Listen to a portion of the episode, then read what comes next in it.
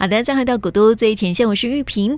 我们在今天节目当中要为大家邀请到的是成大兰花研究中心的萧筠博士，玉你好，玉萍您好，各位听众朋友们，大家好。还记得我们在上个星期呢谈到这个啊、呃，前几个礼拜是谈到兰花的药用的价值嘛，哈，嗯，那我们在上个星期呢也有谈到说这个兰花是可以入菜的，所以我们就谈到这个百花宴这样子，对对，所以啊、呃，记得上一次我们有在提到说，在兰花的药用价值当中啊，有一种兰。兰花呢叫做金线莲，金线莲也是兰花哦，所以呢，我们就要跟听众朋友来 介绍一下。记记记得我们之前有说过嘛，哈，有些呃花，它虽然说里面有“兰”这个字，但是不代表它就是兰花。那有些花呢，它没有“兰花”这个字，但是它是兰花。哎，好绕口哦。我们可以先帮大家来回忆一下，嗯、呃，记得我们好像也有。可能很久了，或是有一些听众朋友刚好没有听到哦。呃，我记得我们之前有帮听众朋友们稍微就是回顾一下我们生活周边很多，就是它是兰花，嗯，但是它又不是兰花。对，啊，我们先来讲一下吊兰。对。吊兰呢，呃，基本上他说我要买吊兰，嗯，其实它不是兰花，不是兰花。嗯、然后球兰长得很漂亮的哦，嗯、那种球兰像，像球一样，嗯、然后你颜色五彩缤纷，对，它不是兰花。嗯、然后，嗯，龙舌兰，嗯。更不是兰花，龙舌兰我就想塔 q 拉是不是啊？龙舌酒，龙舌兰酒。哎，龙舌兰酒跟我们等一下要讲的呃另外一个没有兰花的兰字，但是是兰花的很搭哦。哦，真的哦。等一下再再讲龙舌兰。好，对，然后还有文殊兰，哦，就是我们通常拿来做这些绿化的一些小草，呃，也没有小草啦，就是比较大一点的可以做绿化的。还有就是有一些小的盆景。叫做螃蟹兰，嗯，也不是兰花，哦，我以为它是长得像螃蟹的兰花，呃，它有一点像螃蟹的脚。哦，它一节一节的时候是像螃蟹的脚，嗯，还有一个如果有常去中国大陆的，嗯，呃，会听到君子兰，哦，对，有的人会以为君子兰是那个国兰，不是，嗯，君子兰其实是在大陆，他们其实是。孤挺花。哦，对，它也不是兰花，嗯，所以这几个应该是大家常常都会，尤其是球兰，嗯，因为它本身感觉起来也很像单子叶的植物，可是它真的不是兰花，嗯，所以这些应该是大家就是市面上常常会遇到是兰不是兰，嗯，对。那接下来就是呃，再跟大家回忆一下，就是哎，它是兰花，但是它没有这个兰字的，第一个就是香草。嗯，我们吃的香草冰淇淋，它就是香草。对，它的叶子，因为它是所有兰科植物里面唯一那种攀藤性的，嗯、所以大家都觉得它长得一点都不像。可是事实上，它是兰花，嗯、而且它就是制成一颗叫做香荚，呃，就是叫香荚兰、凡尼兰亚科。哦、是对，所以事实上，呃，香草它。嗯，香荚兰还是我们讲的书名。事实上，它真正的学名叫凡尼兰。嗯，好好听哦。呃，对，蛮好听的。嗯，这个可能是从那个拉丁文里面直接翻译过来的。嗯，那香草，我们刚刚有讲到龙舌兰酒嘛。其实香草在很多厨师里面，尤其是这种星级的，他们最喜欢把香草荚直接放到龙舌兰酒里面，再用龙舌兰酒去入甜点或入菜，听说味道特别的大。哎，有我记得有一次听听到这个香草荚，是不是？对，有一次啊，很好玩，我觉得那是也是蛮糗的一个经验哈。就是有一次呢，韵就拿了一个那个香草荚，对不对？对对对，他是本来只是要我闻一下这样子，或者对，就让你剁呃自己拿下。来泡茶，对对对，然后其实只是只是把它那个切一小块，对不对？因为一小块就很香喽，没错。结果后来我就直接把它拿起来 咬，咬了一口，哦，好重哦，这什么味道？对，然后就觉得很糗，因为它其实只要一点点就好了，这样子。哎，对，没错。而且现在香草在那个 Costco。我记得我大概在两三个月前，我有看到 Costco 有在卖，好像三根香草茶是一九九哦，很便宜。对，然后大家会觉得这很贵吼，嗯、其实。不会哦，它一点点就很。因为其实香草荚它其实你把它剁碎，哎、嗯，千万不要把那个果荚这样分开，然后把籽捞出来。拿出来哦。基本上它主要香味的来源是果荚，所以千万不要做那种哎什么果荚打开把籽捞出来，或者是把籽留下来，然后果荚丢掉，哎，这个都不太好。基本上因为它整个果荚都是烘干的，然后你就是把它剁碎，剁碎之后你可以加入绿茶，可能不是很搭。嗯、那基本上你要做，我觉得用红茶，红茶是很搭的。对然后甜点呐、啊，哈，就是你想试用的任何的甜点类，我觉得香草应该都可以。所以其实 Costco 就有卖，嗯、大家其实都可以试试看。因为台湾现在香荚兰的产量也越来呃越大。对，所以我觉得这个呃不是没有兰花这个字的人，呃，嗯、第一个，而且是东西方大家都很爱，跟我们这个这一两个世纪哦，这一两千年来，从十八世纪到现在已经是二十、嗯、将近二十一世纪，嗯、基本上跟我们的生活是完全息息相关。嗯、即使你吃到的不是真正的香草，香草嗯，可是你的食衣住行娱乐，通通都有香草的影子。嗯，你会买那个床单。嗯，是什么香草的？嗯，对不对？对，那个杯子是什么香草的？嗯，然后那个什么草席垫是什么香草的？反正什么都跟香草有关。嗯，你的吃的从糖果啊，然后到咖啡啊、蛋糕啊，甚至是沐浴乳啊，或者是这些生活的各式各样的用品，对，其实都一定有香草。所以，其实说真的，如果以香草作为例子的话，它早就已经渗到东西方每个人的生活里面了。它真的，你不会想象得到它那个影响有多大。嗯，对。然后接下来就是我们呃上个礼拜也有提到，就是我们讲过 天麻，嗯，对，它也是兰花。嗯，石斛也是兰花。嗯，还有我们之前在三月的时候特别帮大家介绍的寿草，嗯、又叫盘龙参，对，它也是兰花。对，对，这些其实。都是兰花，然后呢，今天又要来介绍一个，在台湾，其实你常常去农会，他们都会卖金线莲茶。嗯，金线莲它不是莲花，嗯，它是兰花。对，它虽然有“莲”这个字，但是不是莲花。对，但是金线莲这个属，吼，玉萍会 po 照片给大家看。嗯，金线莲这个属，事实上它的那个叶子。他们其实金线莲又有另外一个名字叫宝石兰，嗯，那宝石兰其实有分很多种，那它跟我们之前也有介绍过的一种呃兰花，它就有兰这个字，叫雪叶兰，嗯、其实它们是同一个类型的，它们都是长在这种喜欢阳光的地上，嗯，然后阳光越强。呃，它就会长得越好。那但是金线莲跟这个雪叶兰它不太地不太一样的地方就在这里，嗯，就是在呃我们刚刚讲的这个宝石兰，像有一种叫美国金线莲，它是不赏花，它就是只赏叶子。哦，它的叶子当成那个绿篱，非常的漂亮，非常的好种。而且它这个我看，呃，因为在网络上面有找到照片嘛，嗯、它就是一条线红红的这样子，而且它的那个叶面呢、啊，好像就是。比较闪闪发亮的感觉，对对，所以就叫它就是宝石兰。嗯、对，那它在呃，大概在民国初年的时候，就很多这种兰花的书，它的那个呃名字就是叫宝石蓝。嗯，那基本上就是，但是。金线莲跟雪叶兰，它们两个的生存栖地是不太一样的。哦。金线莲基本上呢，尤其是台湾金线莲，我们以前都会讲说这是美国金线莲，这是台湾金线莲，对，不一样。我们又不一样，然后我们又跟大家介绍说这个雪叶兰。嗯，那基本上台湾的金线莲，它比较适合生长的地方，大家有没有说？大家有没有常常听到在卖那个金线莲茶的，会跟你说在埔埔里来的？嗯，对，山区。对，那基本上呢，嗯、台湾的这种野地的金线莲，之前呃有朝阳大学的一位蔡兴生蔡老师做过金线莲的组织培养，那后来好像有人说，就是处置培养它比较没有吸收到这个环境中的变化，啊、土壤对，然后它的药效没有野生的金线莲好。那野生的金线莲它的产地其实是在树下。在埔里的树下，然后它的早晚温差很大。那基本上我也记得，就是有很多老师有做过金线莲的富裕，所以在普里这里的金线莲应该已经是那个地方的一个名产。嗯，那基本上台湾的金线莲，它的花。也长得不太一样。那我记得我们之前好像有介绍过这个台湾的金线莲跟周族其实是有一段故事故事的。对，那台湾的金线莲其实最特别的，我们叫大家认一下，就是台湾的金线莲其实又有一个名字叫鱼骨兰。嗯，它其实就像吃完鱼肉之后的骨骨头。对，我记得上次我们好像有 po 给大家看了，对。不过今天还是会 po 给大家看一下，这样。对，而且台湾的金线莲之前也有变成邮票。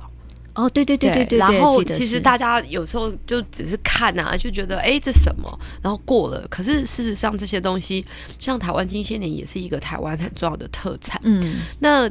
呃，在讲这个金线莲的故事之前呢，我们先告诉大家金线莲怎么吃好了。嗯，很多人会卖金线莲茶，那金线莲茶里面呢，他们有的会再另外加，就是一点当归加青吉阿狗。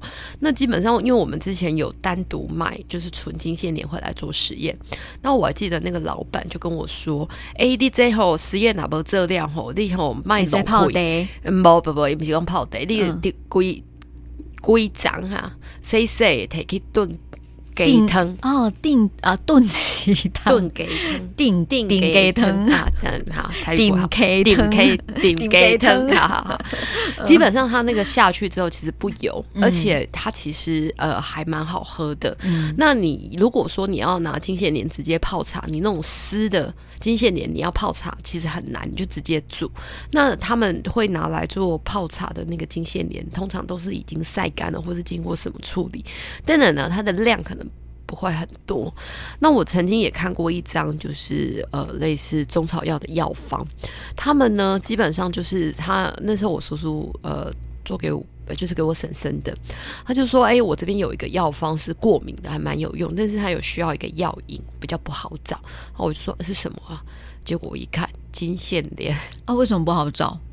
他不知道去哪里找。哦，对，而且他拿的不能是那种，呃，他就是要野外的金线，他就是那种野生的金线莲，不是那种就是金金线莲鸡啊、金线莲茶，嗯、那个里面的含量可能比较少，少。所以简单来说，一般来讲，就是如果你有机会买到金线莲茶，基本上现在有一些人是不能喝咖啡因的嘛，那他常喝，简单来讲，他就是会比较。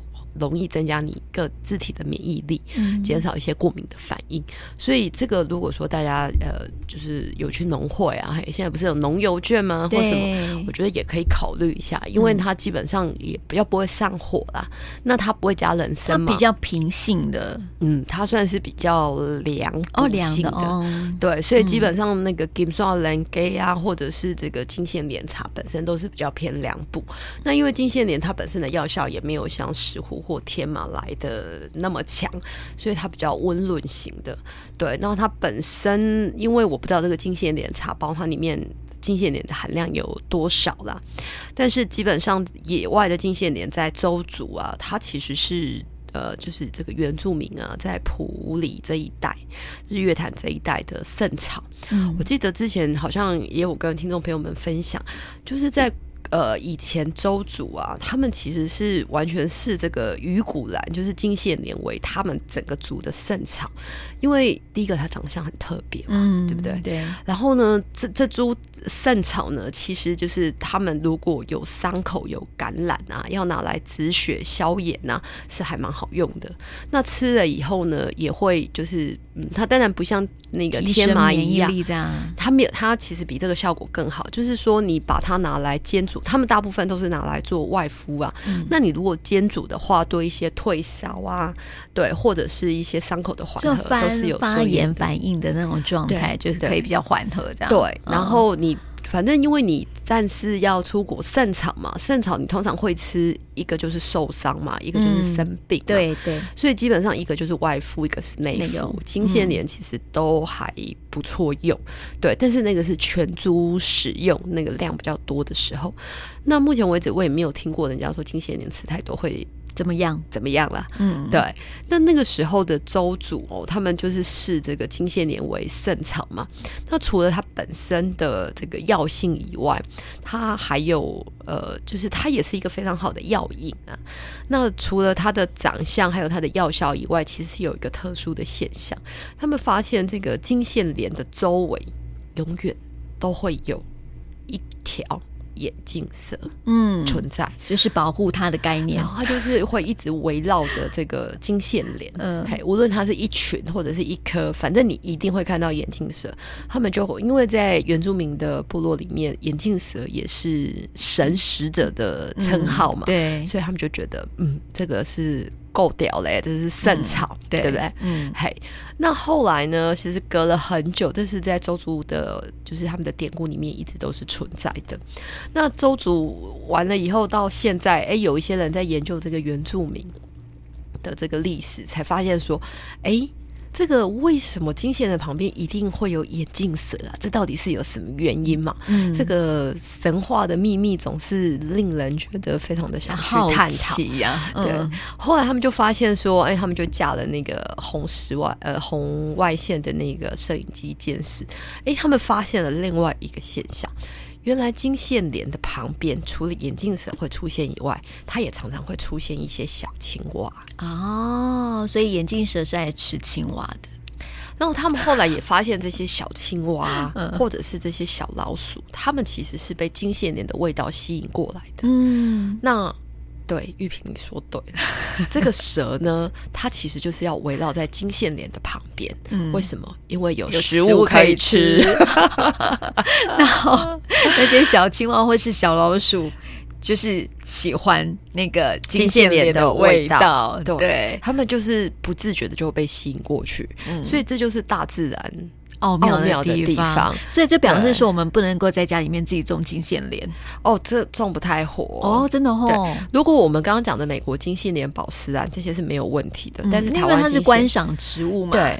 但是台湾金线莲基本上它还是要在普里那一带才会种的比较好，我们大概也没有成功过，我们都干脆直接炖鸡汤啊，点给汤开给。对。对对对，那这些我觉得，嗯，大家就是有去逛花市啊或园艺市场，美国金线莲还蛮好买的。对，可是它。我我问一下，就是它的那个美国金线莲啊，它的那个花也会跟我们的一样吗？鱼骨兰它没有那么鱼骨哦。那个美国金线莲的花，它虽然长得跟金线莲也有点样子，但是它鱼骨的样子没有那么明显。明显，嗯，就像呃，我们之前有介绍过一个叫雪叶兰，那雪叶兰呢，它的叶子是很红很红，红的像雪一样，所以才叫雪叶兰。嗯、所以雪叶兰的叶子，它其实是有，因为我们实验室现在就在做这方面的研究，雪叶兰的叶子是可以去。去对抗紫外线的，嗯，紫外线越强的地方，雪夜兰长得越好哦。所以在《本草纲目》里面，其实雪夜兰本身就是药，嗯，而且雪夜兰的样子长得也跟金线莲完全不同不一样。金线莲可以抽得很高，然后花开得很漂亮，可是雪夜兰就是那个样子。哦，对，所以基本上呢，学呃金线莲呢，它其实呃不是只有它可能就是需要到它开花，它是全株露菜，有可能它的花跟叶子花可能有特别的疗效。但是说金线莲吗？金线莲，可是，一般我们就是金线莲都是吃它的叶子比较多哈。没有、欸，没有，我们都是全株，就是包含花花也是花苞哦。对，而且我觉得那个会有特殊的效果。嗯，对。那基本上那个呃，我们通常也没有只吃叶子啊。嗯，然后。像那个宝石兰，就就是所谓的美国金线的，就还好，那个真的很容易种，大家都可以试试看。观赏，它开出来的花也特别的高，但是它跟那个台湾金线莲那个雅致感就不太一样。嗯，然后那个我们刚刚讲的雪叶兰，雪叶兰。的叶子非常的红。对，然后它基本上主要拿来入药的地方就是它的叶子，对，然后它的那个花其实基本上整个骨也都是红的，嗯，但是最主要的雪叶兰最有效的地方其实就是它的叶子，而且它基本上你阳光越强，它基本上是长在那个岩石上，嗯。哦，就是它不会，它不会像那个金线台湾金线莲一样是要长在树下。其实台湾金线莲它比较喜欢肥沃的土壤，然后比较凉一点，温差比较凉爽一点的。然后你看那种肥沃的土壤，那个什么东西会比较多啊？就是一些菌啊，然后一些苍蝇啊，什么生物啊，然后 青蛙就来了，对啊，然后蛇也就来了。它就是长在森林里面。嗯，但是我们。呃，另外介绍这个雪叶兰，它就是完全长在一个喜欢太阳的地方，对，它是一个比较极端的，嗯，所以它有药效的地方就会是在它的叶子，嗯，然后它的主要的那个成分，它的那个呃有一个特殊的花青素，这花青素就是拿来对抗紫外线。哦，对，那这些东西其实就会。其实现在坊间有很多健康食品啊，嗯、那他们其实都会号称，比如说我们常讲鱼油好了，他们都说这是萃取自那个 salmon 的，就是鲑鱼的卵，嗯，因为它要去对抗呃阳光，对不对？那像雪叶兰这一类也是啊，从植物里面来的，它其实它的这个呃花青素。在呃鲑鱼里面的，他们叫它虾红素，嗯，就像虾子身上的那种红色的色素，哦，就是红红的这样子，嗯、对。然后他们都呃，他们有就是到目前为止有一些研究发现说，这一类的色素一旦可以去对抗紫外线，其实对于我们的眼睛也很好，都不错，嗯、所以才会有鱼油这些东西，什么虾红素哇啦哇啦有东西的存在。哦、最近不是很多健康食品吗？嗯，那在雪叶兰里面的这个花青素的成分也是类似的。那基本上呢。它也是为了让植物去对抗紫外线，嗯，嗯，但是因为它是一个全新的化合物，嗯，就是不是我们知道的呃化合物，对，那它的确切功能我们也还在摸索。呃大概有一点眉端呢、啊，但是我们需要去验证，哦、就是说，哎、欸，它是不是就是确定有这样子的功能？对，那未来它可能也是像一种虾红素或是一种就是鱼油类似的东西可以使用，也不一定。嗯，因为像兰花，像呃有一些东西是我们近期才会才知道的，对，像比如说什么朝鲜蓟啦，嗯、还有一些我们现在呃常常看到的就是营养食品，食品嗯、可是因为兰花哦。在东方啊，尤其是在我们中国，其实兰花在本草，尤其这个《本草纲目》里面存在的真的很多。嗯、那它能够存在这个上千年，而且我们常说它是从恐龙时代就有的，对，它可以存在这么久，一定有它适应这个环境跟大地的方法。那有很多东西，其实它都存在于不是正统的教科书，就像这个哎草本字啊，什么原住民历史啊，嗯、或是哇啦哇啦，有的没有的这些，所以在呃，我们之前就是有一位从他是世界兰花协会的主席，他就给了一个演讲，他的 title 呢就秀了一一一段话：兰花是一个唯一从古至今嗯。一直存在的潜在科学证据的草药。哦，就是说你没有有一些没有。那么直接的例子去证明它，嗯、但是你已经使用很久了。对，嗯、再偷偷告诉大家，嗯、呃，我们大家应该都有听过王老吉，对，或加多宝，对对对，里面有一个成分就是兰花，那个凉凉的那个仙草就是兰花。我以为它是那个什么薄荷啊，是它是兰花，因为薄荷吃下去的感觉，它会有那种瞬间，就像 extra 有，嗯、我就受不了，瞬间的凉意这样。但是那个呃加多宝或者是王老吉那个不。会，而且它的那个仙草其实就是在岭南一带，哦、那个小朋友小的时候就是拿那个来退烧。对。对，那这个呃兰花的名字我们有机会再来聊，因为这目前也是我们的那个就是发展这个药用兰花的一个口袋名单，嗯、而且非常的有趣。嗯，它的名字里面。没有兰，又来了，根本就没有蓝。我觉得不是，你知道，我觉得那种药用兰花啊，其实都好隐晦哦。他不要让人家知道说它是兰花。可可是，其实说真的，最早“兰”这个字指的就不是兰花。花对，只是说后来在分类上，大家发现，哎、嗯，原来某些类都是兰花。嗯。可是我觉得这也蛮合理的。为什么？因为全世界其实呃。它的种类最多、分布最广、奇异度最大的，其实都是兰花。嗯，而且兰花它还呃，就是就是龙登宝座，每年都是宝座。嗯、什么宝座？嗯，濒临绝种，纳入红皮书多少？因为它就是跟环境共生。你一旦环境不好，它就会被。它就是会灭绝，对，但是它的适应力又很强，它又在某个地方又冒出来，对所以你你会觉得其实兰花的整个这个生生落落，对，或是它的那个出生啊，嗯、或者是消失，跟我们的环境还有跟我们的环境完全是。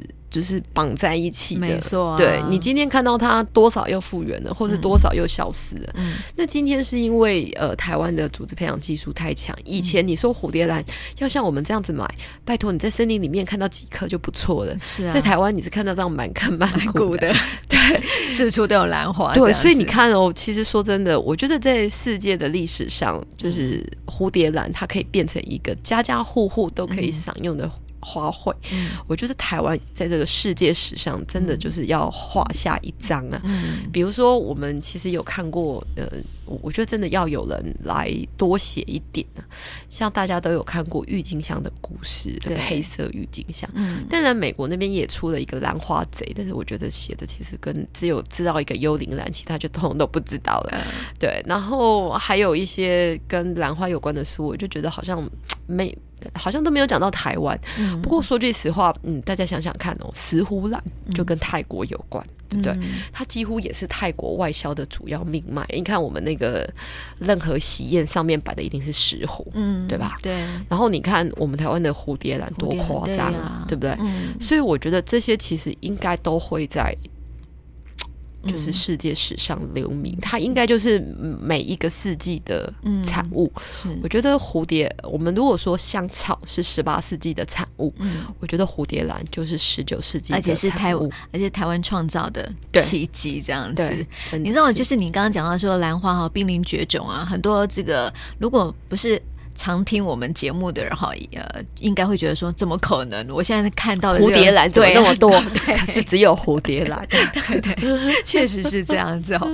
所以呢，在今天就跟大家来分享哈，这个、嗯、这个金线兰呐，金线莲，叫 金线莲，雪叶兰，雪叶兰，它的故事哈，也带大家一起来了解了哈。那今天就谢谢玉筠的分享。哎，上次我们再分享其他很好玩，因为他最近我觉得呃，玉筠有点在用他的呃。就是家里面的餐桌在做实验，对，我觉得也可以分享给大家。就是，呃，有的时候在享受生活的乐趣，或者是烹饪的乐趣的时候，嗯、你怎么把这些香草的东西，或者就是一起融入你的生活里面？对，我觉得可以试试看啦，嗯、也可以分享给大家一起来试试看。对啊，嗯、下次来说哈。好啊，也谢谢玉筠，嗯，谢谢。